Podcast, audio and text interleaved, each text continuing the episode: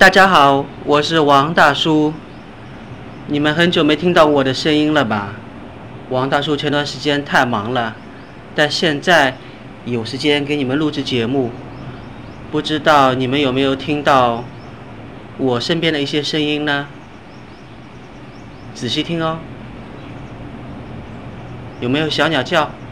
还有大海的声音？对了，这次呢，王大叔还是在旅游的时候，还不忘记大家，给大家录制一集新的节目。那这新的一集，也就是第十集，我们要讲些什么呢？我想就主要是讲旅游时候看什么书，还有旅游时候买书的经历吧。那这次王大叔去的地方呢，是马来西亚的槟城。其实王大叔来的时候才知道，槟城原来是一个岛。那这个岛呢，也是当年英国在在东南亚最早的一个殖民地之一啦。槟城呢有很多的华人，还有马来人，还有印度人。这次王大叔来旅游的时候，还看到了其他的一些人，比如说有一个店员是从尼泊尔来的，他用英语跟我交流。还有是在机场里面一个卖电话卡的，是一个印度尼西亚人。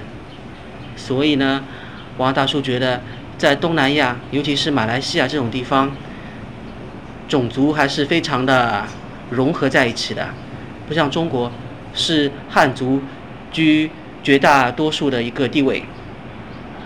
好，那王大叔这次为什么要说旅游时候读的书呢？因为其实一般人旅游啦，就是到当地，然后玩个当地的景点，去当地去买呃一些东西特产，还有如果是住酒店的话，可以去海边玩，吃当地的一些食物。但是呢，王大叔对自己有个要求，而且不是不算是要求吧，就是喜欢在旅游的时候带几本书。一方面的话，像这次王大叔是从上海先转机到新加坡，然后再从新加坡转到槟城，所以呢，飞机上的时间非常多。王大叔在机上呢，一般喜欢看一些报纸、喝书，不大喜欢去玩 iPad 啊，或者是看那边的那个娱乐节目。所以呢，长达五个小时的从上海到新加坡的那一段时间。王大叔已经看了一本了，那那一本呢，是菲利普罗斯的书，是那个美国犹太作家的，和这次到马来西亚旅游倒是没什么关系，但是，我这次来旅游的时候，另外带的两本书，确实和马来西亚有非常大的一个关系，什么关系呢？让我来介绍一下吧。第一本呢是叫做《马来亚三部曲》。The Malayan Trilogy，这本书的作者是 Anthony Burgess。那我原来也不知道，后来才发现他的作品中还包括另外一本改编后非另外一部改编后非常知名的电影《发条橙子》，A Clockwork Orange。那回到这本书《马来亚三部曲》。他的写的是，他是在一九五零年代时候写的，到现在已经算是六十年前的了吧。那那个时候呢，正好是马来，那时候还不叫马来西亚，是叫马来亚。马来亚还准备从英国殖民地变成一个自由的一个国土，因为那个时候二战已经结束了，各个东南亚的各个地方都准备搞独立。马来亚也不例外。如果你对历史还算清楚的话，在六十年代，新加坡也短暂加入过马来亚，但是后来被赶出来了。所以呢，马来亚三部曲就讲那时候的故事。呃，这本书非常厚了，既然是三部曲的话，要长达将近六百页了，而且又是英文的，所以王大叔看的比较慢一些。不过现在已经看完了三分之一。也就是把第一个三部曲已经看完了，那王大叔也觉得那时候这个描写也是非常的好玩，也学会了一些马来词，比如说 “kedai” K E D A I，也就是当地表示喝酒的店。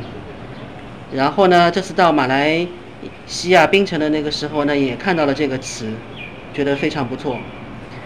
还有呢，就叫做冰糖。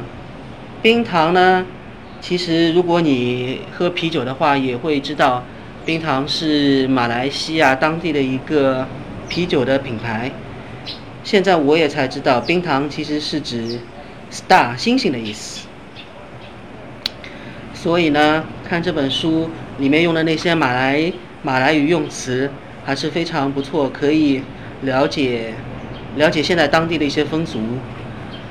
那第二本书要介绍的是叫做《大河尽头》，作者是李永平。这本书呢，我也是刚看了不久，当初是在 Kindle 上借阅的，后来发现实在是非常好看，所以就去买了上下册的纸质本。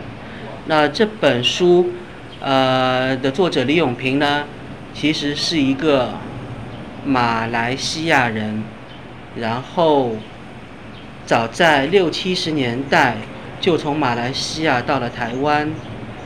那他当初在马来西亚待的是什么地方呢？其实是东马。呃，如果你对马来西亚不熟悉的话，我这边补充介绍一下，马来西亚分为西马和东马。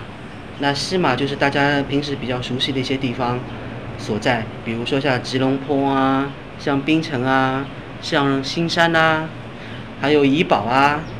那东马呢，主要是那些婆罗洲啊。所以呢，他当初他的故乡就是婆罗洲的古晋，呃，然后呢，他他的父亲其实是从中国福建那边过去的，所以他算是第二代。那当他自己长大的时候，他希望回到故乡去寻根，但那个时候去不了中国大陆，就只能到了台湾。然后他在台湾的话，呃，读书。然后去过美国留学，又回到台湾，在那边写作，写了一些其他的书，比如说之前我还我还看过一本《雨雪霏霏》，那包括《雨雪霏霏》，包括这个《大河尽头》，就是李永平在台湾回忆他在马来西亚的生活，这个马来西亚的生活在他的脑海中的记忆，这个烙印是永远去不了的。我看了一些。大概现在这本《大河尽头》，我看了大概三四十页左右吧。其实呢，那个时候是讲的，也是在二次大战后，一个名叫勇的一个少年，在马来西亚的呃婆罗洲，也就是东马一条河的开始的地方，与一个他父亲曾经。相识过的一个西欧的一个女子，其实就是来自荷兰的一个女子，还有一些其他的欧美人，然后展开了一次冒险经历。那这个故事是在亚热带的，然后呢，也是一个青春少年的一个冒险。但是最奇妙的一个地方呢，就是，也就是作者李永平他自己说的，一般汉语所在的。汉语所对应的一些华人，基本上都是在中国大陆。那个时候是那个地方是没有亚热带、热带这种天气，所以也没有这种植物、动物。所以如果你真要形容的话，一般是看不到这些形容词啊、这些描述的。但是呢，李永平居然能够用汉语、用文字、中文来描写他的那些所生活过的地方。所经历过的事情，李永平的用词非常的特别。呃，比如是说，他说其实也不是他自己马来西亚的用词，而是有两个词他是在台湾发现的，就是说第一个字是日，下面一个走字底；第二个字是月，下面一个走字底。那这两个字呢，用在一起，你感觉就像一个人。不管是在太阳下面还是在月亮下面，他一直在走路，是不是一种流浪的一个情况啊？所以呢，这个用词，这只是一个例子。那其他的李永平的一个用词是非常特别，值得你去玩味的。好，那今天王大叔先说了一下在马来西亚看一些当地一些作品的一些事情。那其实呢，我要表现的，我要说明的，也就是说，如果你真的去一个地方去旅游，由于现在很多地方已经变得非常现代化。那如果你找不到一些历史遗迹，也不妨从一些书里面去看一下，去找一下，这样的话你也会更多的了解当地。好了，那王大叔这一集也就快结束了，下一集有可能王大叔再顺便说一下在马来西亚其他的一些看书买书的一些经历吧。好，先这样哦，谢谢，再见，大家。